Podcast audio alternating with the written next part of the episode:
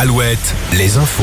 Morgane Juvin, bonjour. Bonjour Arnaud, bonjour à tous. Journée orageuse dans le Grand Ouest, vigilance orange cet après-midi en Mayenne, en Sarthe, dans le Maine-et-Loire et l'Indre-et-Loire. Prudence, le vent va se lever et de la grêle pourrait s'abattre.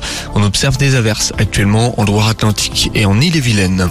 Les drapeaux arc-en-ciel sont sortis. Une marche des fiertés se tient en ce moment à Angoulême.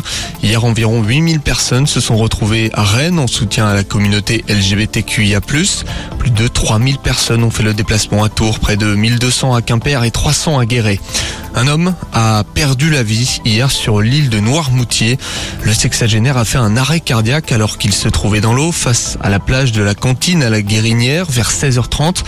Malgré la prise en charge des secours, la victime n'a pas pu être réanimée.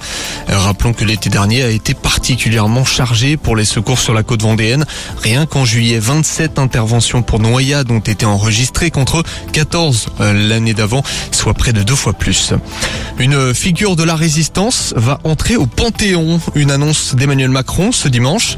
Missak Manoukian va reposer aux côtés de Jean Moulin, Simone Veil, Joséphine Baker, Pierre et Marie Curie ou encore Victor Hugo. Missak Manoukian était un résistant d'origine arménienne exécuté en février 1944 au Mont Valérien. Dimanche de match sur les parquets de basket, phase de poule à l'Euro. Les Bleus affrontent l'un des pays hôtes, la Slovénie à 18h. Les tricolores sont en tête de leur groupe avec un point d'avance.